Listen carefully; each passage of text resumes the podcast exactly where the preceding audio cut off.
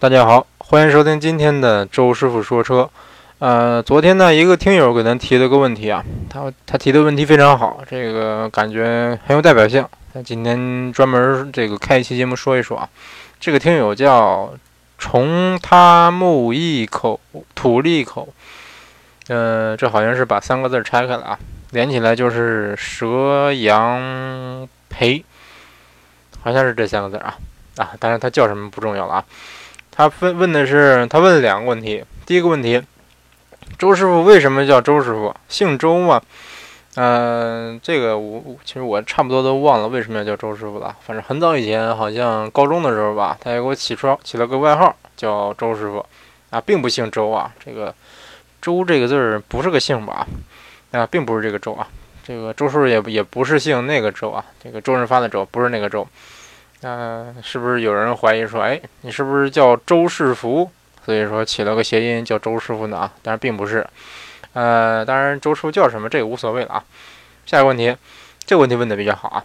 对于汽车配置一直不太明白，听许多车评人说配置不值钱，大部分自主车的配置都是很高，价格也便宜，为什么一些合资车不多装些配置呢？增加些配置也不会增加太多的成本。但是这种车对老百姓应该有很大的吸引力，为什么不装呢？麻烦周师傅。哎，这个问题问的挺好啊。咱为了回答他这个问题，我先举个例子啊。可能这个例子不是太恰当啊。比如说，我想买一手机，我买一个 iPhone 几千块钱，但是我买个杂牌机或者买个山寨机，可能就几百块钱。那比如说我要想要个牌子。比如说，我想买个华为啊、中兴啊、魅族啊、小米锤子什么的，那两三千块钱怎么也够了吧？啊，但是这几年我我也没买过手机啊，我这我也不知道什么价，大概两三千也够了吧？那低配点的，一千左右，差不多也能买到。好像我我听说小米是不是有九百九十九的手机啊？啊，是不是好？反正挺便宜的啊。总之，挺便宜。而且这些这个国产手机摄像头、像素什么的呀，其他的配置啊、功能什么的，都比苹果还要高。这个什么功能都挺全的，该有的都有。要这么比的话，那是不是买这个国外品牌的手机就亏了呢？我们买苹果的、买三星的，是不是就是人傻钱多呢？啊，当然并不是啊。那比如说你买个苹果手机值一千，那我个人觉得哈，这个用户体验就可能值三千。你要买一苹果这个手机，当然可能现在苹果手机没有什么这个这个拿出去装什么的那个那个作用啊，现在应该没有了，人人都有苹果了。在前几年，像周师傅小时候，如果说你拿一苹果，哎，那就是是不是可以拿来炫富？是不是？刚出个 iPhone 五，你换 iPhone 五了；刚出 iPhone 六，你换 iPhone 六了；出 iPhone 六 Plus，马上就换 Plus；刚出土豪金就换土豪金，就给人感觉好像是这个挺有钱。或者说挺有品位那种感觉，在它刚出的时候，苹果刚出的时候，确实给人一种这个很有品位的感觉啊。包括这个，我记得六刚上市的时候，周师傅还做过代购。那时候，呃，最刚上市那一周吧，呃，价格炒得比较高，炒到一万多，是真的有人花一万多也买要买这手机啊。因为那时候你拿到手里，那在路上瞬间就成了这个别人目光的焦点了啊。呃，但是扯得有点远。嗯，但是苹果的这用户体验真的是挺好啊！我感觉苹果卖的主要就是卖的用户体验。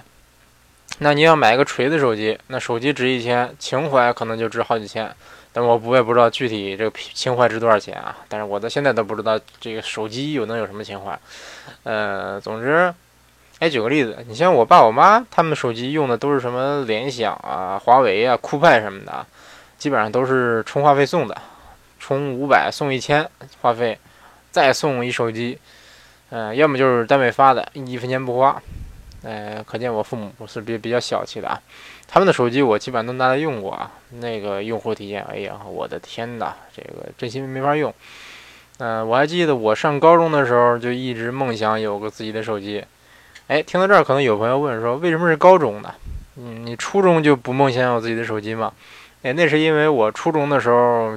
的梦想是有个自己的 MP3，呃，我忘了以前的节目里说没说过了。我初中的时候就朝思暮想，想要个 MP3，呃，因为当时这个我爸妈用建行卡，用建行卡买东西，我当时也不知道是信用卡还是什么卡，反正用那个卡买东西就有积分，花一块钱积一分，积到多少分就能直接兑换这个商品。我记得当时有一个专门兑奖的一个册子啊，像个小书一样，好几十页。嗯，当时你像一万分能换个杯子，呃，十五万分能换个电烤箱。然后二百五十万万分，好像二百五十万分啊，反正好几百万分能换一个，呃，纽曼的 MP4，十 G 内存能放好多好多电影，我勒个去啊！当时我就感觉，哎呀，真高科技啊！现在这个都出，哎，都能拿这个这个小方块看电影了。那时候我刚知道有 MP3，现在就后来就知道有 MP4、MP5 了。哎呀，感觉科技发展的真快啊！然后当时就觉得。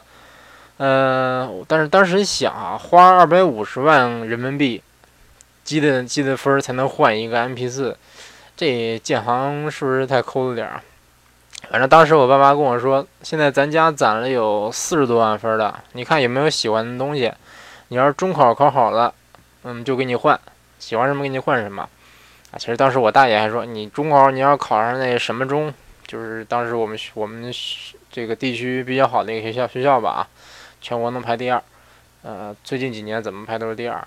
咱也不咱也不说什么学校了啊，有打广告的嫌疑啊。说你要能考上这个学校，哎，给你给你买辆车，现在这辆车就给你。当时他开了个奇瑞啊，好像是叫是什么云，奇云还是，当时忘了，好像是奇云还是风云，反正忘了啊。但但当时他说这个这个我考上考上这个学校，这个车就给我。结果后来他把那个车给撞了。撞了以后，他就说这车不好了，后来就就就没有给我。嗯，总当总感觉当时他是在坑我。呃，虽然他没有兑现这个承诺，但是我爸妈后来兑现这个承诺了。总之，当时我觉得我比较想要又能换得起的，应该就是 MP3 了。那三十万分大概能换一个摩迪的 MP3。当时我看商品描述写的是这个屏幕分辨率二百乘一百，能播放小视频。然后怎么着怎么着，支持什么格式什么格式什么格式，能显示歌词儿怎么着怎么着，挺高级。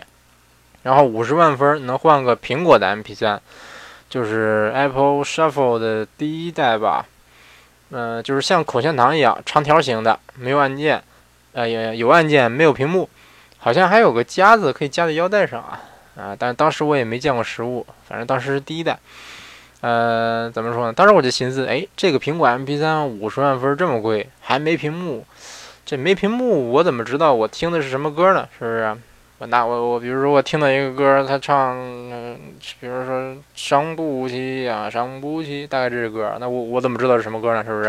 我这个后来想想，当时这个觉得挺二啊，我自己把歌放进去，我怎么会不知道什么是什么呢？是不是？但主要还是不能放歌词儿，这个。这有点不什么。当时我的梦想就是一边听 MP3 一边看歌词儿啊，是不是？哎，但是当时，好吧，但是我后来才知道，那个年代 MP3 那个小屏幕哈，呃，小到什么地步吧？基本上就是能显示个三行字儿吧。嗯，反正后来我还是毅然决然的选了那个三十万分、有屏幕、配置高的国产 MP3。当然，一直到那个 MP3 寄到我们家之后，我才知道啊，这个 MP3 不能播视频。然后这小屏幕是一一寸整，双色的，上面一行字儿是黄色，下边两行字儿是蓝色。我勒个去，总共能显示这个三行就二十多个字儿吧？话说高中我愣是用这么小个屏幕看完了二百多万字的小说，哎，这这是 这是一种什么精神？嗯，怎么说呢？总之，那个年代我还不知道什么叫苹果，还小嘛，也不知道什么叫音质。如果现在你再给我个机会，我肯定会选苹果的。啊，扯扯远了，扯远了。说手机，说手机。当时呢，为什么要说这个这个故事呢？就是因为，呃，初中毕业的时候，当时我妈换了一个叫万利达的一个彩屏的滑盖手机。然后他这个初中一毕业，他就把之前的手机淘汰给我了，是一个 TCL 的一个小手机，就像火柴盒那么大，特别特别小，反正比有有有我手掌的四分之一大那么那么大吧，反正特别小，粉色的，屏幕看起来是彩色的啊，但实际上是单色的。一般的手机都是白底儿黑字儿，呃，我那个手机它的背景贴上了一幅这个蓝天白云的一个壁纸，呃，但是晚上还有夜光啊，晚上看呢就跟彩屏一样，但字儿还是黑的。它实际上来说就是个单色，嗯，什么功能都没有啊，有功能可以打电话、发短信、收短信，好像还能上网哈，但是单色的，反正能上 QQ，能上短信 QQ，就是怎么上短信 QQ 呢？就是说这个。嗯，他给你发个短信，请输入 QQ 号码和密码。你输入 QQ 号码空格密码发过去，登录了，给你发出来黑白的几个几个几什么好友什么的，收到什么什么信息怎么怎么着怎么着。别人给你 QQ 给你发消息，发信息，他就给你发一个短信过来，然后你给他用手机回复。好好高端的，现在想起来，呃，总之这个当时就觉得太 low 了啊。然后上了高中以后呢，这个二狗那时候还上初中。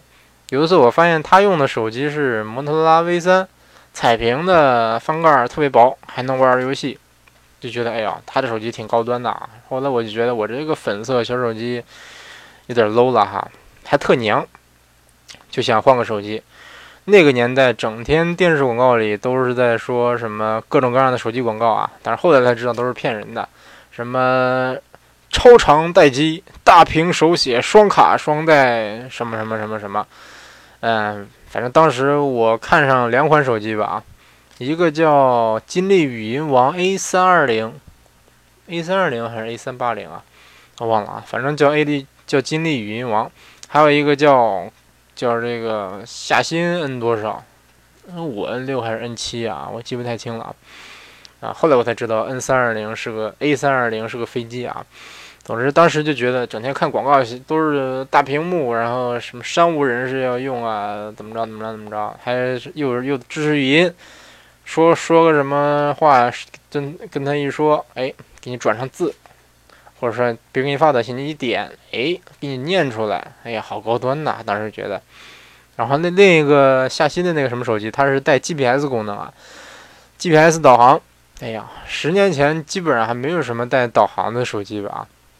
当时我一看这个广告，哎呦，太高端了，还带导航，这样我出去就不会迷路了呀。当时就这么觉得。现在现在想想不通，我当时为什么想要个导航手机？我现在手机这个啊，当然我现在在日本，这导航天天用啊。但是在国内，只要不旅游，导航也用不着吧？而且这个那个年代的导航，基本上也用户体验也不会怎么好。总之。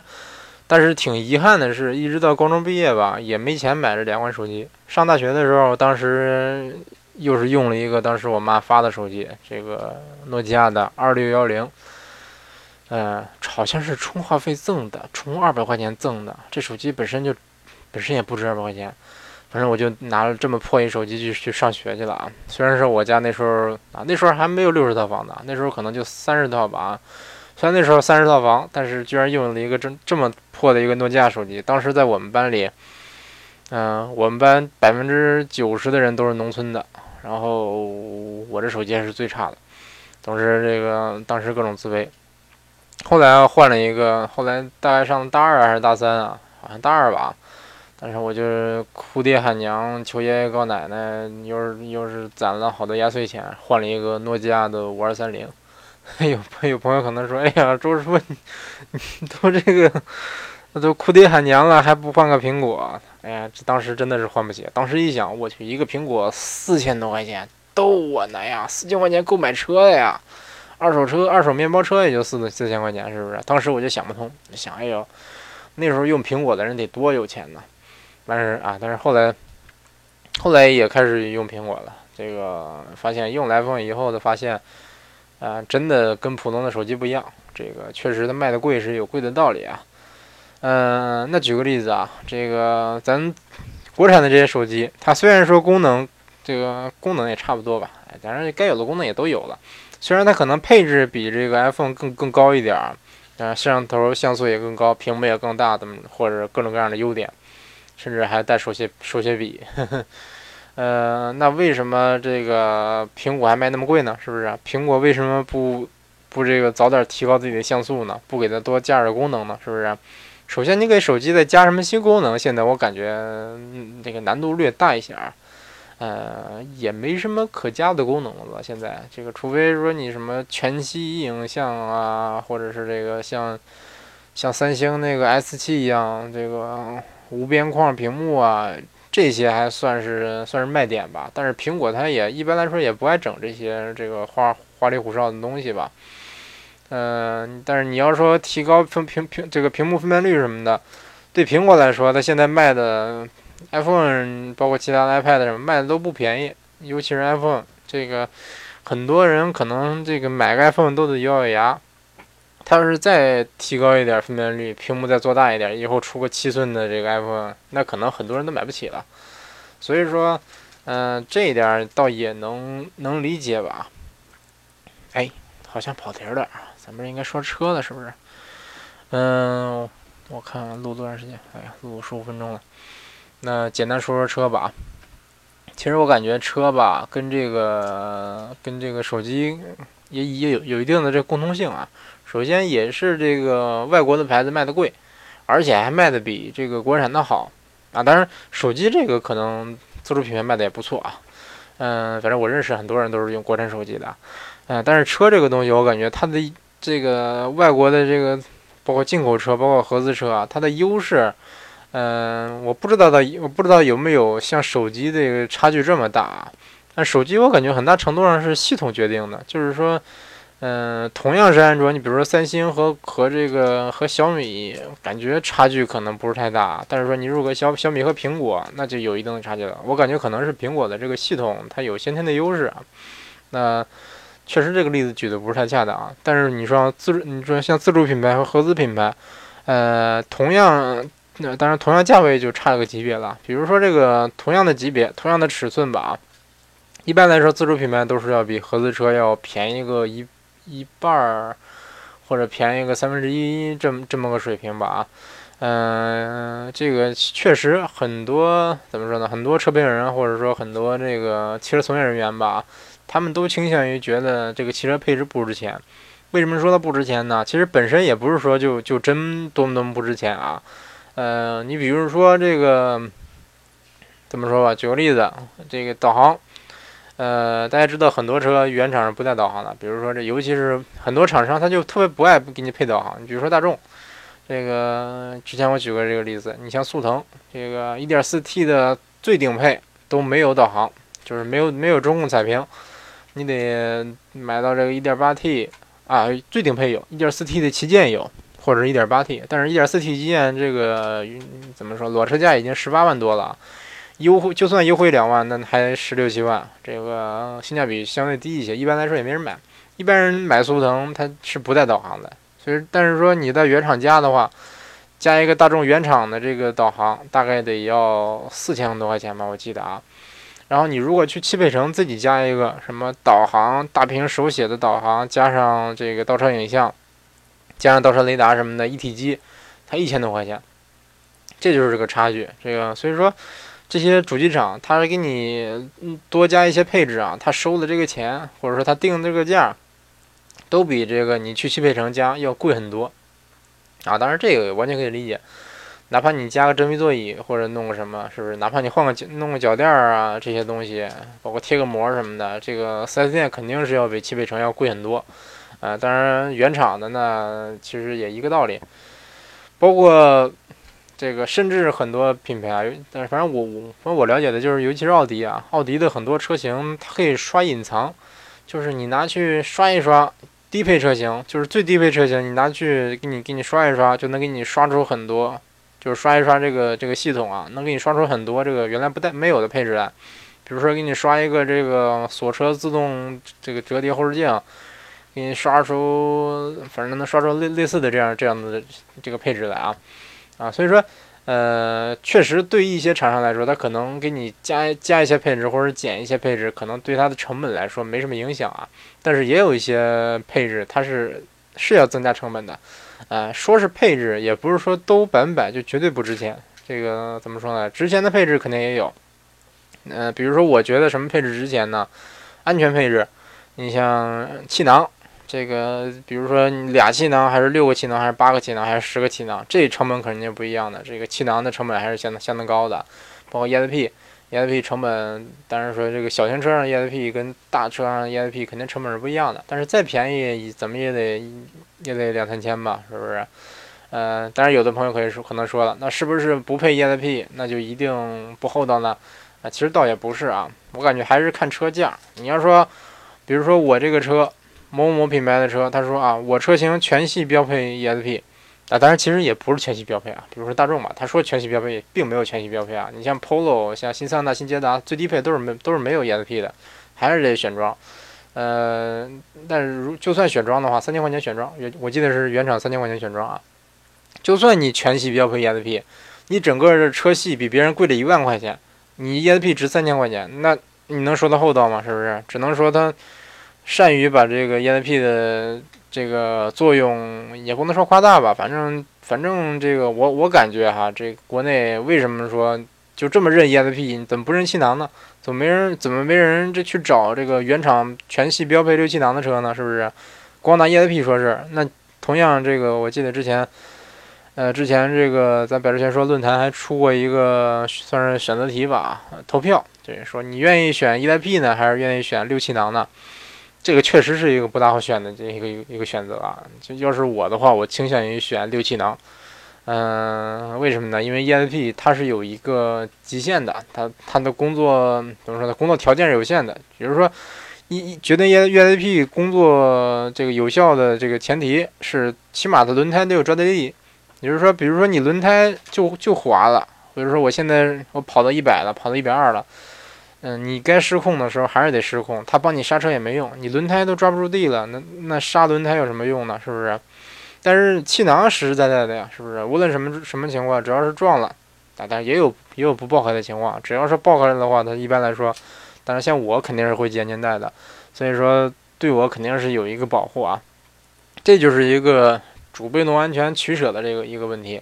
那再比如说一些更这个。高端一点的这个驾驶辅助配置，比如说像车道偏离预警，像这个车道这并线辅助，这些功能成本就相对高一些了啊。再再高一点，甚至说这个车道保持，这个 ACC 自适巡自适巡航，这个主动刹车系统，这甚至这这个甚至有这个什么主动跟随系统，这个总之。像这样的系统，它的成本肯定是要更高的，因为起码你得车车周围得装上摄像头吧，这个得得得弄一套适配一套比较这个识别率比较高的系统吧，是不是？然后各种各样的匹配什么的，成本肯定是不不低的啊。被你看自主品牌上对这些高科技配置，它其实配的并不是太多。你包括自动泊车，是不是？我记得这个斯柯达斯柯达明锐吧，可能是。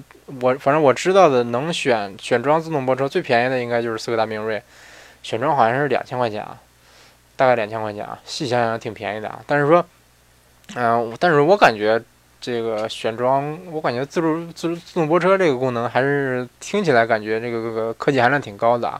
我也不知道为什么它两千块钱能选装啊。总之，确实这这些成本这些配置的成本肯定比咱想象中要低一些啊。但是这个像这个朋友问的，他说，呃，为什么这些这些合资车不多装些配置呢？我感觉哈，很大程度上他们是想希望你去买高配，你买高配，他们赚钱赚得多呢，是不是？有很多配置并不是咱必须的，比如说什么，座椅通风、座椅加热，是不是？你像夏天呢，座椅加热是有用，那但是啊，不是不是不是座椅加热，夏天座椅通风是有用啊，但是说你比如说我我在东北。呃，我想买个这个这买车，我可能就不那么看重座椅通风，对不对？你像这个南方，他可能就不那么在乎座椅加热，但是座椅通风貌似成本是比座椅加热高一些的啊，好像是这样，因为它要走这个座椅上要走这个空调的导轨。嗯，总之，这个很多很多这个不不不光合资车啊，包括自主品牌，它的合资它的这个最高配车型都会配一些，嗯。我感我感觉没什么必要的配置啊，其实很多配置就是你平常可能这个平常用不了几次，你包括天窗吧，如果你不抽烟的话，很多人买了买了车以后这几年可能天窗也就用过一次两次的，是不是？包括这个，你像什么座椅通座椅座椅通风加热，很多人买了车以后直接加坐垫了，这个通风加热都用不了了，是不是？像这些配置，它一般来说都配到高配车型上。如果说你为这些配置去买一个高配，嗯，很大程度上就就感觉不是。不是太有价值吧，所以说，嗯，包括这个很多合资车吧，其实真正走量的配置都是低配。这个确实也像那些这个包括汽车媒体人呢，包括这个汽车从业者，他们一般来说都是倡导买低配。呃，确实低配也卖得好，因为便宜嘛，是不是？这个当然厂商肯定不希望你买买买低配了，是不是？对咱来说买低配划算，对他们来说可能就是买高配划算。所以说他就把一些你想要的配置。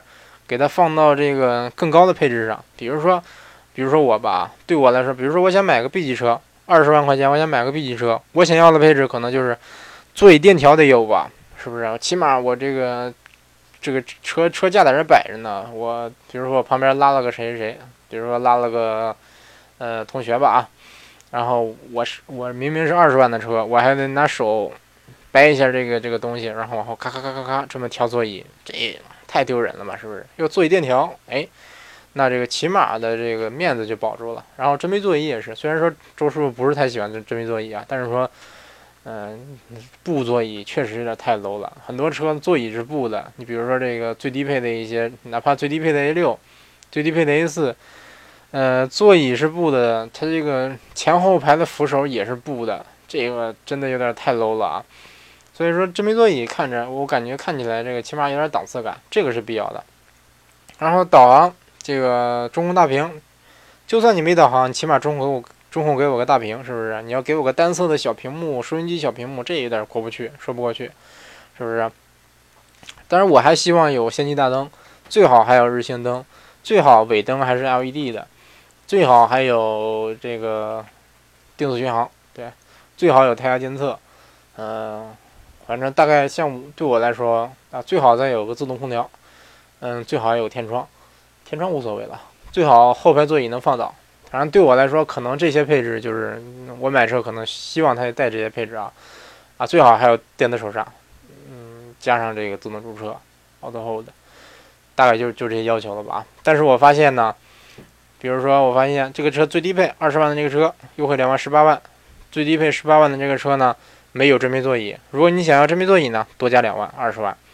那如果你想要这个，比如说想要自动自自动泊车，那不是自动泊车，想要电子手刹呢，你得要二十二万的配置才有，是不是？你再想要什么什么什么什么的，你可能要买顶配了。那这对这样来说，可能是，比如说我我要我对我来说这些功能是刚需的话，那我必须得去买高配的，那就觉得很不爽，是不是？我感觉厂商可能很大程度上是。是从这些角度考虑的，毕竟无奸不商嘛，是不是？这个自主品牌跟合资品牌比，它是有一些先天优势的。一个是它没有那么高的这个零件税啊，各种各样的税啊，当然它也有其他的税，增值税什么的，该有还是有的啊。另一方面就是说，他们它这个自主品牌一般不会像这些合资品牌，像国外的品牌一样，会花一个很高的一个成本去研发一个平台。嗯，什么叫平台呢？就是生产这个车的流水线。比如说大众的 MQB 平台，就是说它的基本上现在的所有的这个横置发动机的车都可以在 MQB 平台生产，所以说它这个生生产的成本会降得很低，包括所有的零件，基本啊不是所有零件，大部分零件都可以通用。嗯，所以说这个怎么说呢？因为毕竟大众是一个一个大众，一个全一个是丰田，他们是一个比较。像全球化做的比较早的这个这个品品牌了吧，所以说他们像这个平台化生产这个战略，最早应该是丰田丰田做的，我记得是，他们利用可以利用这个来降低成本，但是你作为一个平台研发一个平台，它它的这个成本是很高的啊，可能要几百亿。自主品牌他们一般来说不愿意去花钱去研发个平台，所以说你看自主品牌谁说我我这个我有什么什么平台，一般来说是没有，一般来说他们都是。这个这么说说可能有点难听啊，比如说我逆向，或者甚至说我山寨一个某某某平台，或者说我到国外去买一个这个国外某某品牌他不要的淘汰下来的这个生产线，然后买到国内来组装，组装了以后直接用这个流这个生产线来生产，因为它的这个成本比较低，或者说你要是逆向或者山寨的话，那成本基本上就就更就更低了，有的甚至说我直接去去。国外，我想山寨哪个车，买个车回来，把它拆了，看看，哎，这车有什么零件，然后照着怎么，着照着做，弄拼起来就是这么个车，跟这个之前山寨那车也差不多，它成本会省很多，所以说它就有更多的这个这个价格空间来给你弄一些更高的配置，因为毕竟这这这些自主品牌，如果说我这个很多方面不如合资车了，我再给你定一个，我再把配置给你定的跟合资车一样低，然后我价格又没有那么大的优势，那那肯定就没人买了，对不对？所以说，这个很多自主品牌还是倾向于弄一些比较高的配置啊。当然，其实我反正据我观察，这些这些这些自主品牌自称配置高，其实也没有高哪儿去。嗯，所以说怎么说呢？呃，我现在还是回到这个朋友的问题上啊。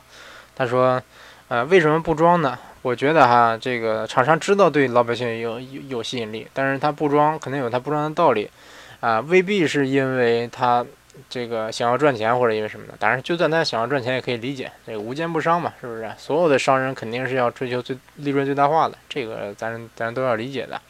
另外一点就是。合资车它一般来说是从这个国外引进的，对不对？这些车肯定开始是在国外销售的，它最开始研发之初肯定是要针对国外这些消费者他们的感受的。那国外消费者他们的喜好跟咱国内的消费者其实说实话啊有很大的区别。但国内毕竟这个可能很多人用车这时间也不超过十年，甚至说有的第一辆车还没买呢。中国现在。嗯，汽车保有量才一，好像才一亿辆还是十亿辆啊？反正这个，觉得在中中国绝大多数人可能第一辆车还没买呢。所以说，中国是一个并不是太成熟的市场啊。但是，国外呢，这个很多这个成熟市场，可能比如说你像欧洲、北美，他们可能汽车走进千家万户已经是几十年、上百年了，他们可能对对车的要求就会更实际一点。你比如说像真皮座椅啊，像天窗啊这些。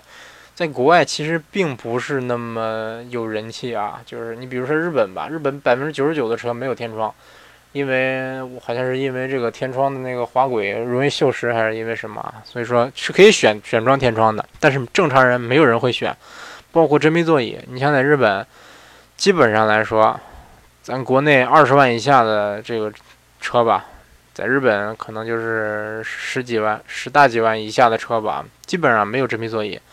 啊，顶配是有，但是基本上你不到最顶配，一般是都没有。但是日本人他也不会去选装，没有人会在乎这个。但是你像到奔驰、宝马，那基本上是会有的。你像到 C 级车，它基本上是带真皮座椅的。但是你平常的，哪怕像天籁呀、奇骏呐，像这个途观呐、高尔夫这些车，都是布座椅的。那怎么说呢？其实我个人也是觉得这个布座椅比真皮座椅更什么更好用一些啊。不那么容易，这个你像真皮座椅爱开裂，时间长了会开裂，会老化，然后而且冬天冷，夏天热，这点儿不不是太喜欢，所以很多人国内就算买了真皮座椅的车，他也会带套，不是带座套，但是在日本呢，这个座座套用的，我个人发现还不是太多啊，反正我看日本人他们一般来说不爱。这个带座套，但是这一些我认识一些在日本的这些中国人，他们倒倒是爱套个套什么的，可能是为了卖的时候这个能多卖点钱吧，车会更显得新一点。总之，这个当然当然，你像北美和欧洲，我听说大体也是这样哈。总但是国内的人可能就会对什么这个真皮座椅啊这些东西要求会比较高一些啊。这个怎么说呢？嗯，所以说我个人觉得哈。可能因为这些车型引进之前，他们本本国的消费者对这些东西不是太在乎，所以说引进之后呢，你如果原原本本的引进，这个可能国内的这些消费者就会不不是太适应，那你就得加配置，或者说这个适当的改一改这个配置。那你改的这个太多了，这这个或者说你加的太多了，这成本又高了，这个你你价格太定价太高就卖不出去了，是不是？所以说。我个人个人感觉，这不是一个简单的我就要加配置或者什么什么的问题啊。嗯，我不知道这个问题，这个这么回答能不能帮到这个朋友啊？反正我大体就是这么认为的。当然，这些都是我个人看法。这个，嗯，我也不知道有没有什么更深层次的原因哈。总之，我给大家的建议就是说，买车就买自己需要的。你需要什么配置就买这个，嗯，尽尽量买这个，不用买太高的配置啊。需要什么配置就买什么配置，然后你需要什么配置的话，可以再加装。有的配置可能加不了，加不了的话，实在加不了的话就算了啊。能加装的话，可以说自己加装啊。但是有一些你像这个安全辅助的配置，那可能是没法加装的啊。嗯，总之，今天大概聊一聊有关汽车配置的相关的这个这些这个内容啊。啊，具体有关这个什么配置该用，什么配置没什么用，什么配置是噱头什么的，这个咱以后可以再专门录一期节目另说一说啊。嗯，这期节目录了半个多小时。嗯，怎么说呢？咱之前这个前期节目上传了一下这个周师傅的微信二维码，咱这期节目应该还是会上传一下。如果大家想加入咱这个听友群跟周师傅交流的话，可以直接扫码加这个微信啊。记住这是微信，不是 QQ，不是 QQ。那个，呃，希望大家踊跃的跟周师傅互动哈。以后咱这个节目里要是有什么互动的地方，或者说抽奖什么的，可能会这个用这个微信群。呃，总之这期节目先录到这儿吧啊，这个嗓子有点疼，感谢大家收听今天的周师傅说车，下期节目再见。